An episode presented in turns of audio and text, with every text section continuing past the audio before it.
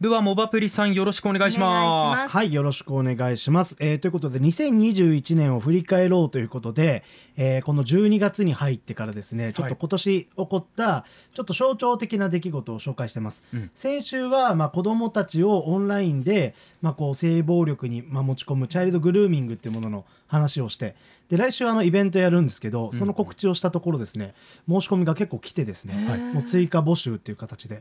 もうちょっと盛況いただいてます。ありがとうございます、あよかった。でまあまあそういう話をしつつ、はい、まあ、今週はちょっとデジタル庁ですね、えー、今年の9月に発足したデジタル庁について、まあ、ちょっといろいろお話をしていきたいと思います、はい、でこれですねあの、まあ、ちょっと退任されましたが、えーね、あの以前の菅義偉首相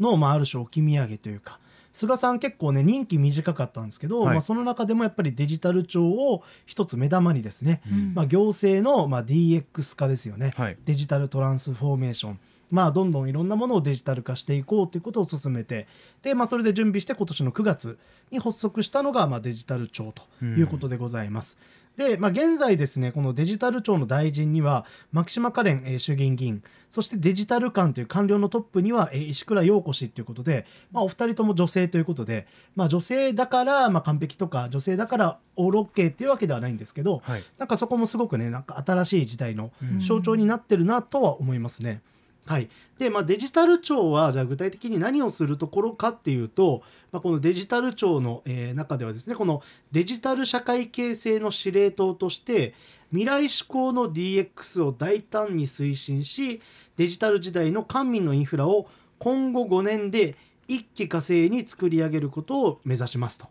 いうことで、まあ、すごい気合が入ってるなということででこの発足した時、まあ、このデジタル庁の人員は600人だったんですけど、はい、そのうちのおよそ3分の1の200人が、うん、えー、民間からの登用ということで、はい、まあ、ちょっと今までの省庁とはまた違う民間の力も大事だろってことで、まあ、進ま進んでいるということですね。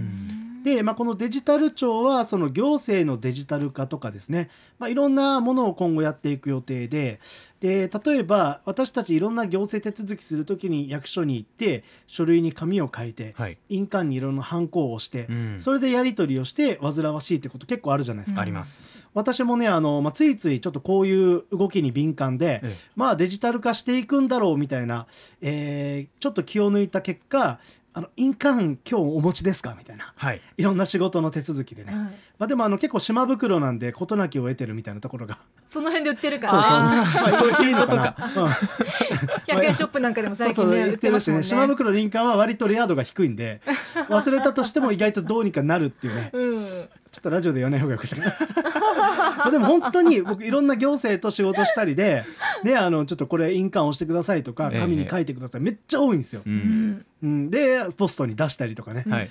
いい加減行政ねあのデジタル化してくれよみたいな思いはすごくあって、うん、まあ、そういう、まあ、仕事での付き合いから、まあ、逆にねあの子供が生まれたとか引っ越ししたとかいろんな行政手続き、はい、もうこの忙しい時に行政ねあの役所行って待たないといけないのかみたいな、うん、そういう思いをした方も多いと思うんですけど、まあ、ちょっとこの DX 化が進んでいくと、まあ、最終的にはこういったものもスマホとかいろんなもので簡単に手続きができるようにしようっていうね、はい、最終ビジョンを持って、まあ、デジタル庁っていうのは発足してると。うん、であとはですね、まあ、やっぱりこのデジタル庁にかん、えー、デジタル庁問わずあのやっぱりですねこういうデジタル化が進むとやっぱり沖縄みたいな、まあ、そのいわゆる離島ですよね、うん、まあ、そういう島々なんかだとなかなかできないことができるようになったり、うん、うん、だからあの行政以外の部分でも例えば学習塾がないような地域なんかでもこのデジタル使っていろいろオンライン学習ができるようになりますみたいな形でやっぱりいろんな格差みたいなものがデジタル化によって解消されるポテンシャルをかなり秘めてるので、うん、なのでもしかしたら今ね、まあ、ちょっと高齢者の方なんかが私には関係ないって思ってるかもしれないんだけどでもちょっと中長期的な目線で見ると、まあ、そのいろんな手続きが楽になったり、うん。うん、いろんなものにアクセスできるようになったりっていう可能性があるので、まあ、これはやっぱりあの大きい目線で考えるとやっぱりまあ進めていくべきものだよなっていうのはすごく実感しますね。はい、で合わせてあの、まあ、昨年コロナ禍の中で、まあ、その給付金っていうところがいろいろね話題に上がってましたが、はい、まあ、その時に、まあ、やっぱりその政治家としてはね、まあ、こういうマイナンバーカードとか、うん、こういう給付っていうのが DX 化が進んでいればもっともっと迅速にできたみたいな、うん、まあ、これはちょっと僕は結構眉唾で見てて 言い訳にしてねえかみたいな。そうそうそう。であの自分たちの怠慢みたいなものをこれに置き換えてねえかっていう気持ちは若干あるんですけど、うん、まあでも確かにそれはそうだよなっていう部分もすごくあるので、なんか自治体ごとに書類の管理の仕方であったりだとか一つ一つ違ってていたとかっていうねこともありましたしね。そうなんですよね。ひっくるめてですけれどね。うん、だからそういうのもまとめて、もともとねあの自治体がまあバラバラにいろいろ管理してた。うん、まあだからこれも地方自治っていう部分では半分まあ仕方ない部分もあるのかなっていうところがあるんですけど、うん、ただこういったものもまとめて管理して、まあちょっとこうね、えー、やりやすくしますよと。だからまあこれでやっぱりねちょっと興味深かったのが、まあ、先月ちょっとねニュースのコーナーでも取り上げましたが、はい、まあ、このデジタル庁に関して理念としては正しいんだけれどもやっぱりこれまでの官僚とか、まあ、そういうところの、やっぱり習慣っていうところが、まあ、大きなブレーキになってると、はい、うん、なのでやっぱりこの民間の人たちがいろいろこうしましょうああしましょうってね電子化を提案したとしても個人情報保護法や自治体の、えー、実務の、えー、習慣を盾にですね複雑な業務だから無理と返されると。でだから行政、えー、技術に詳しくても行政知識で負けるので論破しにくいとこぼすってね。この論破しにくいというのが大好きなんですよ。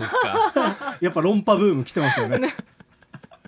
うんだからまあ今までがやっぱりそれだけもう全くその民間の IT の人たちとこの行政っていうのは全く違うなんかこう風習でやってきて、もう水と油みたいな状態で今だからその衝突が起きてて、ちょっと大変な時期ではあると思うんですけどそこがね、まあ、ちょっといろんなものを乗り越えていい感じで混ざると、まあ、ちょっとやっぱりねあのこういうオンライン化とか DX 化が進んでいくのかなっていう気持ちには、なりますよね。そうですね、うんうん、であの、まあ、こういう形で基本的には、まあ、大きな話をするとデジタル化っていうのは必然的な流れだし、はい、すごいポジティブな側面もたくさんあるんですけど、うん、同時に考えておかないといけないのが、まあ、今回のようなデジタル化をしますっていうのは私たちの個人情報をはじめいろいろな情報を一元化して管理、まあ、させるっていうことにもつながるんですよね。うんでそうなった時にですねやっぱりこの透明性であるとか、はい、あとは情報を適切に扱うのかとか、うん、あるいは変な風に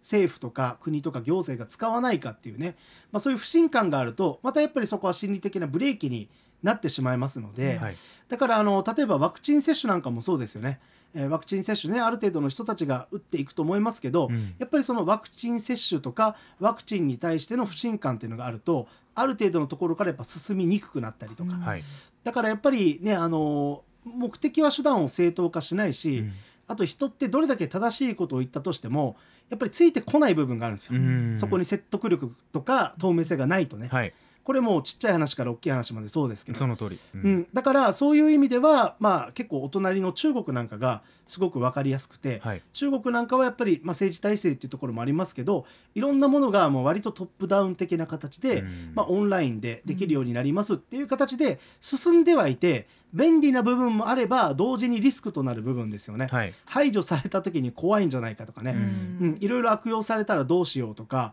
うん、そういうのはやっぱり私たちは近くで見るべきだしそういう意味ではやっぱり今まで以上に、まあ、その国とか行政とか、まあ、政治家官僚いろんな人たちがやっぱり透明性を持たないといけない。で今年やっぱりすごく話題になったのが、うん、この初代デジタル大臣の平井卓也。はい。氏が、えーと、やっぱりこの脅すようなね恫喝の音声が出てきたりね、うん、うんああいうのを、まあ、やってるところ本当に大丈夫なんかいみたいな、はい、こういう恫喝体制の人が大臣ってこれ俺たちもいつか恫喝されないかとかね、うん、うん、まあ、だから、まあ、結局今変わってはいるんですけどねその大臣自体は。はいだからそういう意味では、うん、やっぱりまた違う部分の問題も含めて、まあ、政府の隠蔽体質とかこれってちょっと改ざんとかどうなのみたいなこれってデジタル化とすごく相性が悪いので、うん、私個人としてはやっぱりデジタル化は進めるべきだし、まあ、それでやっぱりねすごくメリットある人が増えるのでだからこそ今まで以上にこういう透明性とかは大事にしてほしいなと思ってます。そうですね。やっぱりそうかなかなかこう一歩踏み出せないっていうかマイナンバーカードを持たないっていう風な気持ちの人たちのなんか思いもちょっと分かっちゃったりするわけですよね。うん、うん、そこら辺のどどこまで管理されるかっ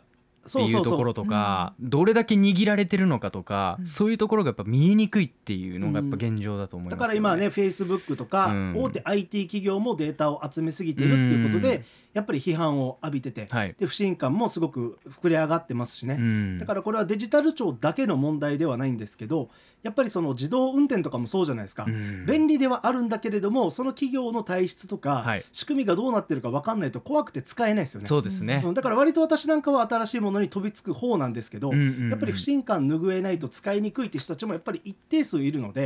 やっぱりそのデジタル庁側としては、まあ、進めていくと同時にそういう不信感を拭うような動きをちゃんとこうね潔白ですよっていう形でやってほしいなと強く思います。そうですね。まずは土台の部分っていうところですよね、はい、人が安心して使うっていうその本当に根本の部分からっていうところ、うん、クリーンな政治求められるんじゃないかなと思います。今日はモバプリさんにデジタル庁発足についてお話しいただきました。ありがとうございました。ありがとうございました